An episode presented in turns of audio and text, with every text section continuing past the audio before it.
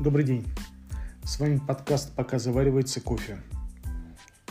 Мы уже год как не выходили в эфир и решили возобновить с нового 2022 года наши подкасты.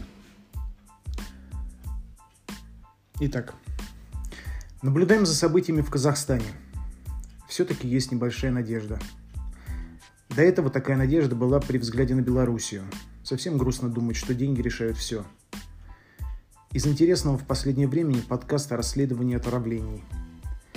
Все уже по десятому разу, но так немного свежить в памяти. Новые цифры по ковид бьют все рекорды. Всем уже надоело бояться, все устали и хотят вернуть прежнюю жизнь.